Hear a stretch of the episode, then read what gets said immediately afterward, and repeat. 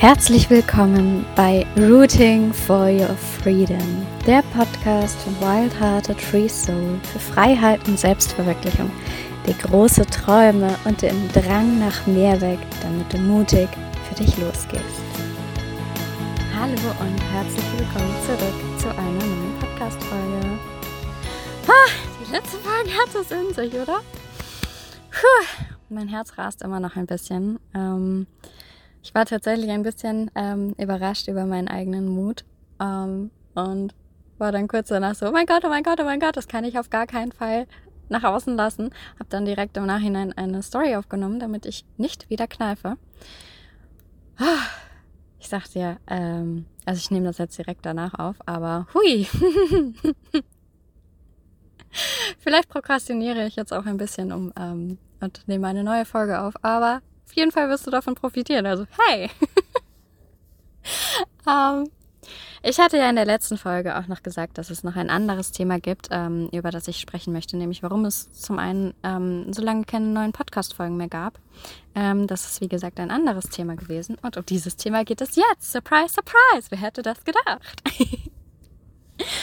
ähm, in den letzten Monaten ähm, hat sich bei mir unheimlich viel getan, vor allem im Privatleben. Denn, surprise, surprise, ich habe ein Baby bekommen. ähm, ich muss sagen, das sind immer Veränderungen, sowohl psychisch, ich trenne jetzt mal psychisch und emotional, weil ich finde, da gibt es nochmal so einen Unterschied, ähm, als auch körperlich. Ähm, alles muss sich neu ausrichten. Ähm, aber das war eher so, so Nebensache dass ich alles neu ausrichten muss.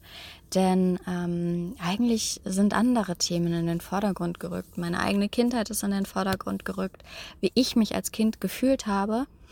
Ähm, was ich bei meinen Kindern anders machen möchte, was ich anders machen möchte, wenn ich jetzt zwei Kinder habe oder allgemein, wie ich meine Kinder erziehen möchte, was gerade in der Gesellschaft so läuft oder ähm, wie andere erzogen wurden und was ich für meine Kinder nicht möchte. Und da kamen, wie gesagt, ganz viele Themen hoch und auch ganz viele ähm, Themen, die ich für mich noch gar nicht so wirklich aufgearbeitet habe, denen ich gar nicht so viel Gewichtung gegeben habe, die ich immer so, so weggeschoben hatte, so nach dem Motto, ja, hatte ja nichts zu bedeuten. Ein Thema davon war zum Beispiel, dass ich ähm, in der Schulzeit heftig gemobbt wurde ähm, oder ja, mehr ausgegrenzt als gemobbt. Also ich wurde nicht rumgeschubst oder jetzt irgendwie die ganze Zeit beleidigt oder verlacht. Also das kam auch vor. Ähm, aber ich wurde mehr ausgeschlossen, mehr ausgegrenzt von, von der Klassengemeinschaft. Und ähm, als meine damals so einzige Freundin ähm, in der Klasse sitzen geblieben ist, ist alles irgendwie noch schlimmer geworden.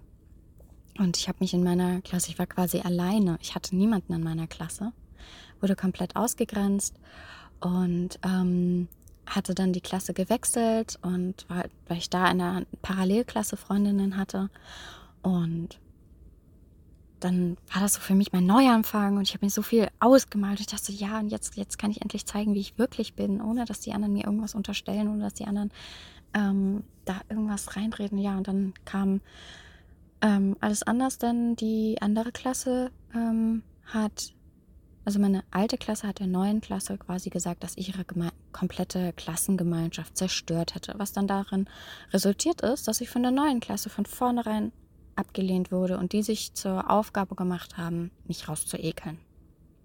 Die haben sich richtig fiese Sachen überlegt. Ich hatte zum Glück ähm, damals äh, gute Freundinnen, die ähm, auch in der Klasse was zu sagen hatten, auf die man gehört hat und ähm, die dann viel abwenden konnten, wofür ich immer noch sehr, sehr, sehr dankbar bin.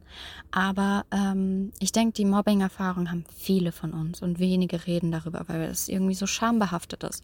Oh Gott, ich wurde gemobbt, das heißt, ich bin nicht gut genug, es gibt einen Grund, warum ich gemobbt bin. Und das ist aber eigentlich Schwachsinn, denn in den meisten Fällen gibt es gar keinen Grund, gemobbt zu werden. Und seltsam sind wir als Kinder alle, sind wir mal ehrlich. Vor allem in der Pubertät. Wer ist in der Pubertät nicht seltsam? Also ich war verdammt seltsam.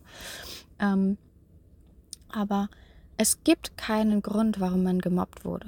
Es liegt nicht an uns, dass wir gemobbt wurden. Vielleicht waren wir unsicher, vielleicht haben wir es mit uns machen lassen, vielleicht haben wir diese Unsicherheit mit uns selber nach außen gestrahlt und wurden deshalb angegriffen. Das ist zumindest meine Theorie. Aber wir sind vor allem Opfer von Mobbing geworden, ähm, weil wir andere getriggert haben.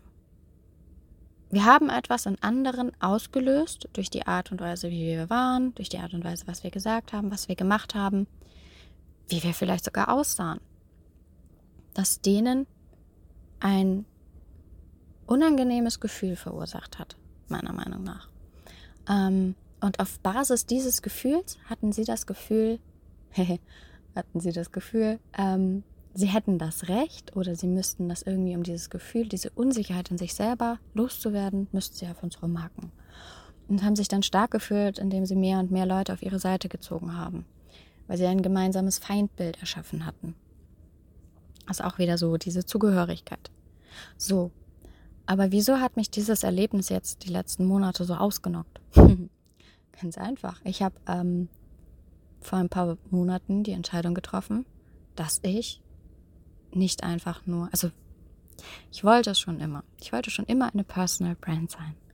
Weil das so für mich das Inbild von, der Inbegriff von absoluter Freiheit ist. Du kannst einfach sein, wer du bist. Du kannst sagen, was du willst. Du, ähm, du kannst flexibel sein, auch mit deinem Business. Dann sind wir mal ehrlich. Unser Soul-Business sollte ja das sein, was uns Spaß macht. Und das, was uns Spaß macht, verändert sich mit unserem Leben. Es verändert sich mit unseren Erfahrungen. Vielleicht auch nicht unbedingt das, was uns Spaß macht, sondern auch das, was uns erfüllt. In diesem Moment ist es das, aber je nachdem, was für Erfahrungen wir machen, wird sich das ändern. Und wenn wir aber sagen, unser Business ist Thema A, schränken wir uns darin ein, weil wir uns so sehr auf dieses Thema A einfahren. Wenn wir jetzt aber sagen, wir ähm, in unserem Privatleben und so weiter und so fort und ähm, durch die Arbeit in Thema A ist uns aufgefallen, dass uns eigentlich Thema B viel, viel, viel mehr gefällt. So war es zum Beispiel bei mir. Deshalb bin ich von, ähm, von der Fotografie über Design zum Coaching gekommen. In der Fotografie fand ich es so genial, die Seele von Menschen festzuhalten, diese besonderen Momente festzuhalten, das, was wirklich zählt die Seele, die Verbindungen sichtbar zu machen, das Innerste zu zeigen, das, was man auf perfekt gestellten Fotos niemals hat, diese Echtheit, diese Authentizität auf Fotos sichtbar zu machen. Das war das, was ich bei Fotos so geil fand. Das drumherum hat mich aber zu sehr eingeschränkt mit der Ortsabhängigkeit von, ähm, von Fotografen. Die meisten Menschen können nur an Wochenenden. Das heißt, die Wochenenden waren meistens verplant. Ähm, was mir am Anfang nichts ausgemacht hat, weil Julian sowieso Schichtdienst hatte und wir nur ein einziges gemeinsames Wochenende hatten und ich war selbstständig. Von daher war das egal. Ähm, aber mit Beginn unserer Reise war das für mich einfach nicht mehr machbar. Und dann kam auch noch Corona und ähm, die Auflagen haben halt sämtliche ähm, Fotos quasi verboten. Und beim Design, ich bin ja gelernte Designerin und mich hat das immer fasziniert, aber ich fand es irgendwie so, so anstrengend für, ähm, ich habe im Telekommunikationsbereich Designs gemacht und dann gab es Landingpages zu Smartphones und sonst was und ähm, habe immer sehr auf die Nutzerführung geachtet, dass die Nutzer nicht überfordert sind, dass die Nutzer genau verstehen, was sie bekommen, wo die Infos sind, welche Infos sie brauchen und sie halt wirklich gut führen zu können. und das wurde immer von den Verantwortlichen bei, ähm, bei, dem, bei der Firma ähm, für die wir diese Designs erstellt haben, wurde das immer kaputt gemacht. Nicht, weil sie Ahnung hatten, sondern weil sie das einfach schöner fanden. Und danach haben sie sich lautstark beschwert, dass aufgrund unseres Designs ähm, die Nutzer überfordert sind und keine Ahnung haben, wo sie klicken sollen. Surprise, surprise. Das hat mich extrem frustriert. Ähm, und dadurch hat sich dann auch mit der Fotografie und dieser Leidenschaft für gutes Design ähm, und für ähm, das zu zeigen, was wirklich wichtig ist, hat sich dann bei mir ähm, das Branddesign entwickelt. Wo ich gesagt habe, ich möchte Design erstellen, das wirklich authentisch ist, das die Menschen zeigt, das die Seele zeigt. Design erstellen, das passt. Logos designen, die passen. Die Farben, die Schriften, auf Basis der Persönlichkeit, der Identität der Menschen auszuwählen und nicht einfach nur, weil das gerade in ist, weil das gerade Trend ist. Das war das, was mir als Designerin so wichtig war. Aber was mich als Designerin dann eingeschränkt hat, war, dass du zwar diese Konzeption, die fand ich so geil, das mit den Kunden zu erarbeiten, fand ich so genial. Ich liebe es auch jetzt noch sehr. Aber was mich nicht so sehr erfüllt hat, war ähm, das anschließende Pixelschubsen. ich fand es geil, die Entwürfe zu entwickeln. Aber danach dachte ich mir so, pff, nicht meine Zone of Genius. Ähm, So, und weil ich aber diesen Prozess davor so geliebt habe, ist dann das Coaching entstanden, weil das war Coaching, was wir da gemacht haben. Die Persönlichkeit rauszukitzeln, die ganzen Masken abzureißen, die ganzen Schichten wegzuschälen, die nicht dazugehören. Und wirklich das herauszuholen, was, was wirklich wichtig ist. Die Essenz, die Seele des Menschen sichtbar zu machen. Das war das, was mich erfüllt hat. Und so ist aus der Fotografie das Design das Coaching geworden. Und diese Flexibilität von, es, wenn, wenn du es so betrachtest, ich war Hochzeitsfotografin, ich war Branddesignerin und jetzt bin ich Coach bzw. Mentorin. Ähm, sind drei verschiedene Welten, wenn du es dir so anschaust. Ne? Aber wenn du es dir so anguckst, wie ich es dir gerade erklärt habe, ist das eigentlich ein roter Faden, der sich, der sich da durchzieht. Denn es geht immer darum, die Seele des Menschen zu sehen und sichtbar zu machen. Ähm, aber halt immer anders verpackt. Und deshalb ist es so wichtig, dass wir in unserem Soul-Business uns nicht nur für Thema A, Fotografie entscheiden, um dann zu merken, oh, Thema B gefällt mir viel mehr, weil ich da viel mehr bewirken kann. Oder dann Thema C, wo man am meisten bewirken kann. Ne? So wäre ich festgefahren. Und deshalb habe ich auch ähm, mein Fotografie-Business, mein Design-Business, habe ich quasi eingestampft, um Coach zu sein. Was mir sehr, sehr, sehr wehgetan hat. Ähm, also es hat mir wirklich wehgetan. Das waren so richtige Trennungsprozesse. Ähm, aber die waren, ähm, die waren einfach sehr, sehr wichtig in meiner Entwicklung. Und deshalb ist es halt so wichtig, dass, ähm, oder deshalb ist es mir so wichtig, eine Personal Brand zu werden. Seifenblasen habt ihr gesehen? Oh, cool. Und ähm, deshalb wollte ich unbedingt eine Personal Brand sein, weil ich in einer Personal Brand das teilen kann, was mir wichtig ist, diese Seele des Menschen. Denn alles war, es war nicht, oh, ich mache mal Fotografie, auch dann mache ich mal Design, ach, dann mache ich mal Coaching, weil das jetzt alle machen, sondern es hatte für mich einen Weg. Und diesen Weg, der soll, der soll Teil meines Business sein. Und deshalb will ich unbedingt eine Personal Brand sein. Ich will eine inspirierende Person sein. Ich will zeigen, wie geil es ist, ein freies Leben. Ich stehe hier gerade, ich musste gerade das Auto verlassen, weil Julian mit Zoe zurückgekommen ist vom Schwimmen. Ähm, aber die waren gerade im Pool und wir stehen hier ausnahmsweise mal auf einem Campingplatz. Über mir rauschen ähm, die Eukalyptusbäume und ähm, man hat das Gefühl, man ist in so einem kleinen Eukalyptus-Urwald. Es riecht so, so gut nach Eukalyptus. Es ist einfach genial. Und ich kann hier ähm, vorm Auto stehen und meinen Podcast aufnehmen. Ich kann ähm, Coaching-Sessions führen. Ich kann, es ist einfach die absolute Freiheit. Und ähm, wir leben ein Leben, dass das nicht so typisch ist, wo ich aber der Meinung bin, ähm, also wir werden von so vielen Leuten beneidet. Oh, das hätte ich auch gerne. Oh, dieses, oh, jenes. Oh, das ist so schön. Oh, ich beneide euch so. Aber keiner traut sich wirklich, das zu tun, was er will. Und das ist ein Schmerz in dieser Gesellschaft, denn wir ver also die meisten, nicht nicht mehr zum Glück, wo ich auch sehr dankbar für meinen Prozess bin. Ähm, aber die meisten Menschen verbieten sich ihre Träume. Und ähm, Deshalb möchte ich eine inspirierende Persönlichkeit sein, ein Personal Brand, die andere dazu inspiriert, ihr Leben zu leben, so wie sie es sich wollen, ihr Leben so zu gestalten, wie sie es wollen, sich nicht einengen zu lassen von Konventionen, von den Meinungen von anderen, ähm, ja, von dem, was ihrer Meinung nach oder der Meinung von anderen gut ist. Es gibt immer eine Möglichkeit, wie man einen, den wunderbarsten Kompromiss der Welt schaffen kann. Es gibt so unendlich viele Möglichkeiten heutzutage. Wir müssen nicht, also der Mensch ist nicht mal dafür gemacht, dieses Leben zu leben, das es in der Gesellschaft aktuell gibt. Dafür ist der Mensch nicht gemacht. Das engt einen ein. Und als ich diese Entscheidung getroffen habe, eine Personal Brand zu werden, kam all das hoch. Da kam die Mobbing-Erfahrung, also diese Ausgrenzung, ähm, weil ich so war, wie ich war. Und ich habe mich damals noch nicht mal wirklich getraut, ganz und gar ich selber zu sein. Ähm, aber diese, diese Ausgrenzung ähm, kam hoch, dieses Gefühl, einfach von anderen wirklich weggeschoben zu werden. All dieser Herzschmerz, den ich erlebt habe, der kam wieder hoch und ähm, hat, mich, hat mich gelähmt, hat mich gelähmt. Ich dachte immer so, also es waren gar keine bewussten Gedanken, es waren einfach nur Gefühle, die mein Körper gespeichert hatte, ähm, die dann hochkamen und dann kamen noch einige Kindheitserinnerungen hoch, ähm, die dann verarbeitet werden wollten. Ah, Und das hat mich alles ausgenockt. Das hat mich wirklich ausgenockt für eine ganze Weile, ähm, dass ich mich dann, es ging auch, also es war so typische Achterbahnfahrt. Ich war vorher richtig oben, voll motiviert. Jetzt reiße ich die Bude ab. so nach dem Motto. Und dann habe ich gesagt, okay, also auf diesem Hoch, auf diesem, ich reiß die Bude ab und jetzt werde ich Personal Brand. Jetzt zeige ich, wer ich wirklich bin. Dann kam dann so, oh fuck, was passiert denn, wenn ich zeige, wer ich wirklich bin? Wie viele Menschen werden sich denn abwenden, wenn ich zeige, wer ich wirklich bin? Was wird denn passieren? Wie wird sich mein Business entwickeln, wenn ich zeige, wer ich wirklich bin? Oh mein Gott! Und dann ging es immer weiter runter und immer weiter runter und immer weiter runter. Und ähm, dann kickte auch die Selbstsabotage rein. Denn hm, für dich mal als Hintergrundinfo. 2% der Gedanken, die wir, also nein, anders. Das, was wir täglich denken, was uns bewusst ist,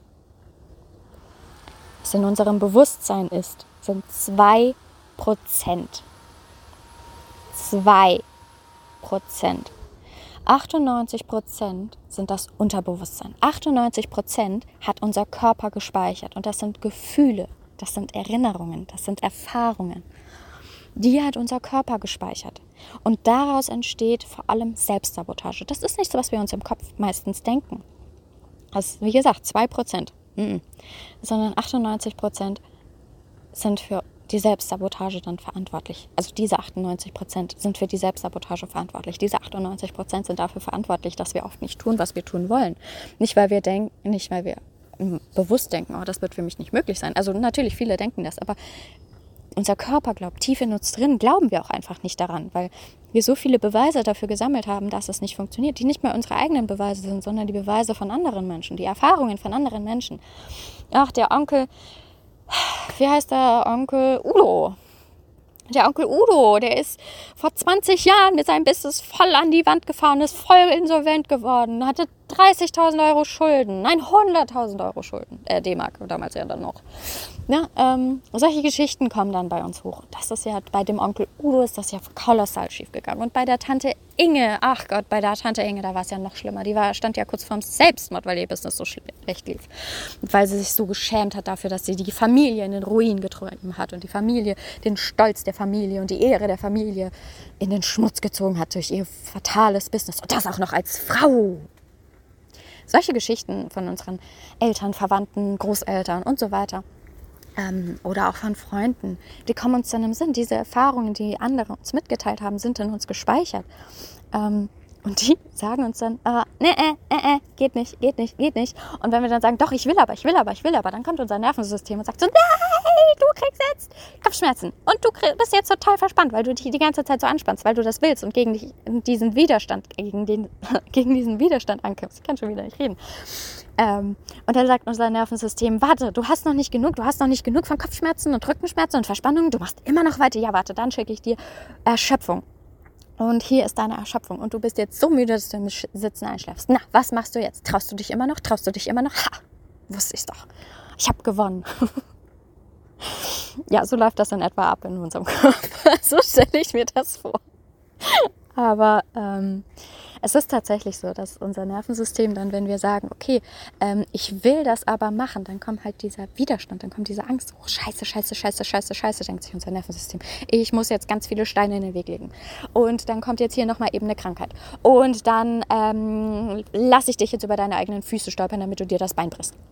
Oder, ähm, keine Ahnung, dann kriegst du jetzt für eine Woche Migräne. Oder du kriegst jetzt einfach mal so random deine Periode, weil, weil halt, ich habe keine anderen Ideen mehr. Äh, True Story hatte ich. ähm, ne? Das ist das, was dann passiert. Unser Körper rastet aus. Und damit müssen wir dann natürlich umgehen. Wir müssen dann erstmal unser Nervensystem beruhigen. Und wir müssen erstmal lernen, okay, ähm, wie komme ich denn da jetzt wieder raus? Wie kann ich denn jetzt ruhig runterfahren? Wie kann ich denn jetzt mir selber vermitteln, meinem Körper vermitteln, dass es sicher ist, das zu tun? Denn es ist sicher, es ist sicher, es ist sicher, es ist sicher. Aber zu, zu, uns vor den Spiegel zu stellen und zu sagen, ich bin sicher, ich bin, ich bin, ich bin beschützt, ich bin ah, gut, funktioniert nicht. Dieser ganze Affirmationsscheiß, den die meisten Gurus predigen, funktioniert einfach nicht. Denn was willst du denn deinem Körper sagen, Ähm, wenn du dich vor den Spiegel stellst und sagst, ich bin so schön, wenn du eigentlich das Gefühl hast, du bist das hässliche Entlein aus dem, Meer, aus dem Märchen und du wirst niemals zum schönen Schwan werden. Wie soll das funktionieren? Es funktioniert nicht. Es kann funktionieren, aber nicht so. Denn das, was du machst mit diesen Affirmationen oder was diese Gurus dann beibringen, ist einfach, hey, du fliegst auf die Fresse, du hast dir dein Bein gebrochen, was machen wir da? Oh, wir kleben einfach mal ein Pflaster drauf, wird schon gut gehen. Und der Körper sagt, äh, nee. Und du sagst, äh, doch, muss funktionieren. Funktioniert nicht, ne? Ähm, und von daher ist halt diese innere Arbeit immer, immer, immer, immer am wichtigsten. Du kannst nicht ohne diese innere Arbeit vorangehen. Und ähm, deshalb musst du erstmal in dir selber auflösen, was Sache ist. Du musst dir selber versichern, okay, ich weiß, ich bin sicher. Das war eine Erfahrung, die ich gemacht habe, aber es wird nie wieder so schlimm. Ich bin nicht mehr ein Teenie. Meine ganze Weltvorstellung ist nicht mehr so intensiv und emotional wie als Teenie. Hallo, können wir mal darüber reden, wie ähm, krass unsere Weltvorstellung als Teenie war? Einmal das Herz gebrochen, wir dachten, wir müssen sterben. krass. Also ich war eine ziemliche Drama Queen. Ich weiß nicht, wie es dir geht, aber ich war eine ziemliche Drama Queen. Ähm, aber es wird niemals so schlimm sein. Alles, was uns in der Vergangenheit passiert ist, die Wahrnehmung als Kinder, als Jugendliche, als Teenies, die ist so intensiv, die ist ultra intensiv. Die ist, wir leben da nur im Moment. Wir leben so krass im Moment und wir können gar nicht weiter hinausdenken. Wir, haben gar kein, wir wissen gar nicht, dass es schlecht, also dass es wieder besser werden kann. Wir leben so sehr im Moment, dass dieses Drama in diesem Moment einfach lebensbedrohlich für uns ist. Vor allem als kleine Kinder. Bis wir, ähm, bis zu unserem achten Lebensjahr, also bis zum veränderten siebten Leben, warte, ach, jetzt bin ich verwirrt, egal, bis zum siebten, achten Lebensjahr, gelangt alles, was uns widerfährt, was wir mitbekommen durch unsere Eltern, durch Freunde, durch ähm, im Kindergarten, in der Grundschule, ähm, durch Lehrer, durch die Bezugspersonen, durch die Personen, die in unserem Leben am wichtigsten sind. Das wird alles in unserem Körper gespeichert. Die, wenn ich dich nochmal daran erinnern mag, äh, darf, diese Erinnerung in unserem Körper macht 98 Prozent unserer Handlungen und allem aus, unserer Gefühle, unserer Gedanken. Das ist alles. 98 Prozent. Und als Kinder haben wir diese meisten Situationen lebensbedrohlich empfunden, weil wir einfach so hilflos waren. Wir waren damals tatsächlich Opfer in dem Sinne. Wir wussten nicht, wie wir das alleine regeln können. Wir hatten und damals war halt auch, na, wenn du dir mal überlegst, wie die Kinder damals erzogen wurden. Ähm, also jetzt wenn ich mal an, an meine Generation. Ich bin ähm, je nach Definition äh, Gen, Z, äh, Gen Z, also Generation Z, wie auch immer, ähm, also Jahrgang 93. Ähm, oder halt dann Generation Y, also gerade so dieser Übergang. Ähm, wenn ich mir daran denke, wie meine Eltern ähm, erzogen wurden oder meine Großeltern, meine Großmutter wurde regelmäßig in Kartoffelkeller gesperrt, wenn sie nicht das gemacht hat, was ihre Mutter wollte, wenn, wenn sie nicht, ähm, wenn sie nicht wenn sie was gesagt hat, was sie nicht sagen sollte, wenn sie frech war. Also meine Großmutter war sehr frech. Ich bin auch sehr frech. Von daher kann ich mir sehr gut vorstellen, dass sie sehr oft in diesem Kartoffelkeller war. Hat an ihrer, ähm, daran, dass sie so frech ist, tatsächlich zum Glück nichts geändert. Aber es hat sie natürlich trotzdem anders geprägt, dass sie ähm, immer in diesem Kartoffelkeller gelandet ist. Ähm, oder damals war es auch normal, die Kinder zu schlagen. Ich weiß gar nicht, wie es bei meinen Eltern war. Da haben wir tatsächlich noch gar nicht drüber gesprochen. Aber vielleicht wurden die auch noch als Kinder geschlagen. Es war zu der Zeit normal. Ähm, wir als Kinder, da war es normal, ne, wenn die Kinder in der Trotzphase, so hieß es ja damals, vorübergehen, also überwiegend noch, das ist die Trotzphase der Kinder. mittlerweile sagt man ja zum Glück mehr Autonomiephase, gerade wenn die Kinder, ähm, jetzt Zoe zum Beispiel, ist jetzt seit sie zwei ein Viertel ist, zweieinhalb, zweieinhalb war sie, glaube ich, ist sie in der Autonomiephase. So heißt das eigentlich, denn die Kinder wollen nicht trotzen. Die Kinder wollen nicht um sich schlagen und äh, unbedingt ihren Willen bekommen. Nein, so ist das nicht. Die Kinder wollen eigenständig sein. Die Kinder wollen lernen, selbstständig zu sein. Sie wollen Sachen selber machen. Sie wollen ihre eigenen Grenzen kennenlernen. Sie wollen über sich hinauswachsen. Sie wollen zeigen, dass sie das selber schon machen können. Und wenn das nicht funktioniert, dann sind sie super frustriert. Und sie können aber noch nicht mit ihren Gefühlen umgehen. Sie sind dann von ihren Gefühlen heillos überfordert. Was sich dann daraus äußert, darin äußert, dass sie schreiend auf den Boden springen, dass sie um sich schlagen, dass sie Sachen durch die Gegend schmeißen. Das machen die nicht aus Trotz, sondern einfach, weil sie so überfordert sind. Und damals war es normal, die Kinder auf die stille Treppe zu schicken oder aufs Zimmer zu schicken. So, aber was machst du damit? Du lässt das Kind noch mehr mit deinen Gefühlen alleine, mit ihren Gefühlen alleine. Statt die Kinder zu begleiten und zu sagen, hey, guck mal, das sind deine Gefühle, es ist okay, ich bin da, da ich, ähm, na, wir gehen da zusammen durch, du bist nicht alleine, ähm, das ist okay, dass du dich so fühlst. Nein, in dem Fall wurden die Kinder weggeschickt. Sie mussten damit alleine umgehen.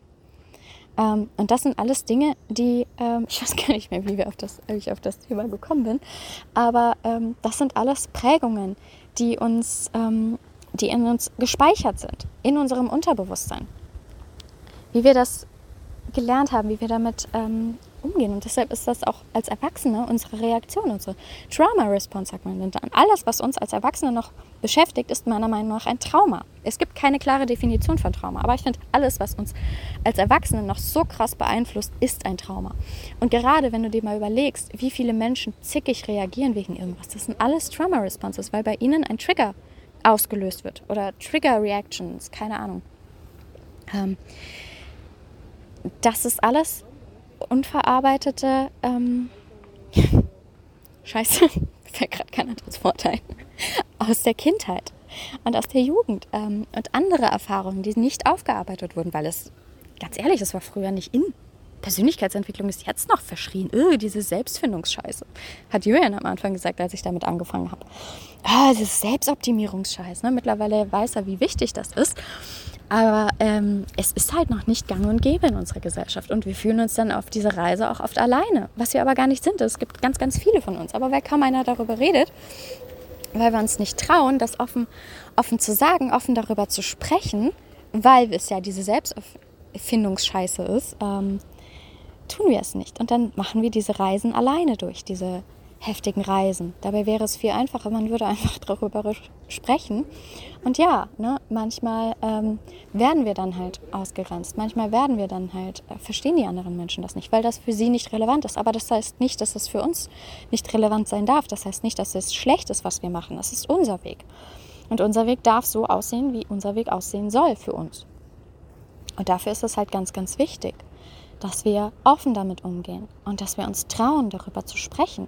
Denn wer weiß, vielleicht macht dein Gegenüber gerade was Ähnliches durch oder dein Gegenüber ist durch deine Handlung inspiriert dazu, selber mal bei sich nachzugucken. Und die meisten unserer Probleme liegen in unserem Unterbewusstsein und durch diese Prägungen. Ähm, dadurch, dass wir uns als Kinder nicht gesehen gefühlt haben in unseren Gefühlen, dadurch, dass wir uns missverstanden gefühlt haben in unseren Gefühlen.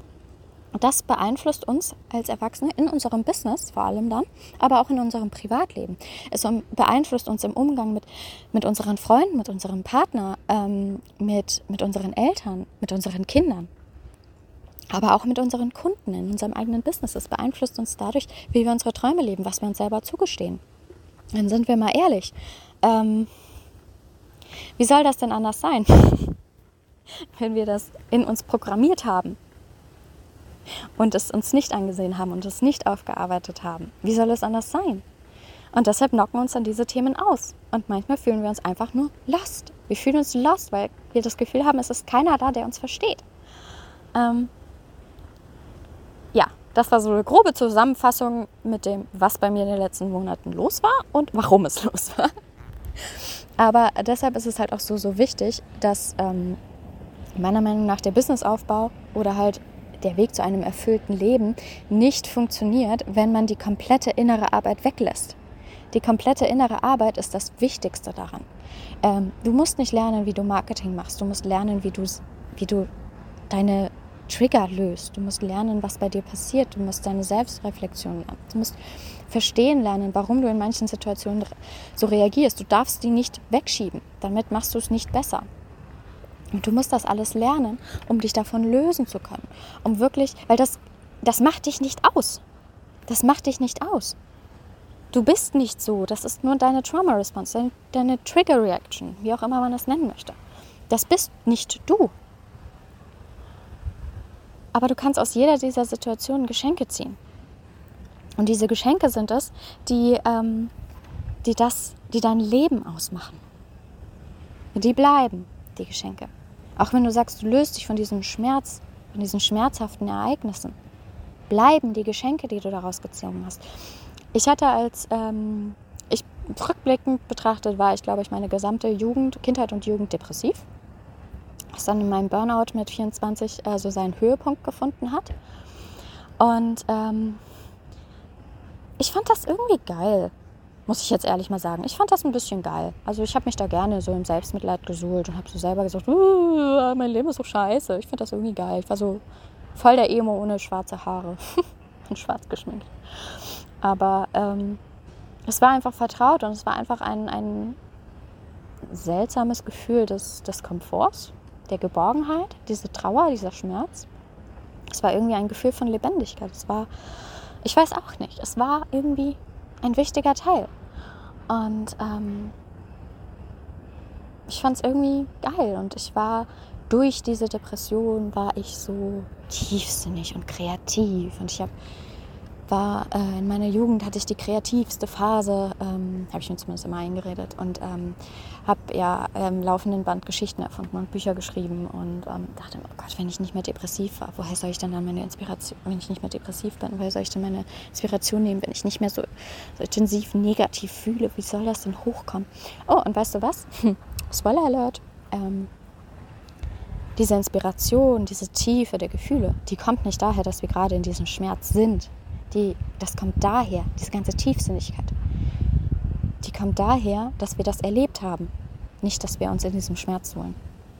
Diese Kreativität, diese Inspiration ziehen wir, das sind Geschenke, die wir damals erlebt haben.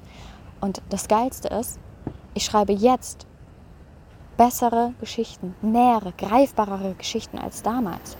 Weil meine Geschichten damals waren ein einziges eine einzige Ansammlung an Schmerz, ohne jegliche Heilung. Und jetzt ist da das, das große Ganze. Es ist ein, ein, ich weiß auch nicht, wie ich es beschreiben soll, aber es ist greifbarer, weil ich diesen Schmerz gefühlt und hinter mir gelassen habe. Ich kann jetzt aus einem anderen Blickwinkel auf diesen Schmerz sehen. Und ähm, das ist das Schöne daran. Wir müssen diesen Schmerz nicht permanent haben, um kreativ zu sein, um tiefsinnig zu sein. Wir sind danach viel kreativer und tie viel tiefsinniger, weil wir diesen Schmerz losgelassen haben. Weil wir auch auf unserem höchsten Punkt, wenn ich vor Freude durch die Gegend tanzen kann, bin ich mittlerweile am kreativsten. So viel dazu, dass du die dass du diese depressive Stimmung brauchst, um kreativ zu sein, falls du dir das einredest. Ich kenne viele, die sich das einreden. Ich war ja auch mal so. Aber nein, du brauchst nur diese Erfahrung und diese Erfahrungen haben wir alle gemacht. Und wenn du für dein Business Posts schreiben möchtest,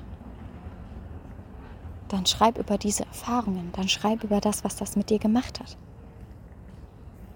Und weil du diesen Schmerz verlassen hast, kannst du auch deinen Soulies damit am meisten helfen. Das ist es, was, was wichtig ist. Sorry für die ganzen Hintergrundgeräusche. Campingplatz ist erstaunlich laut.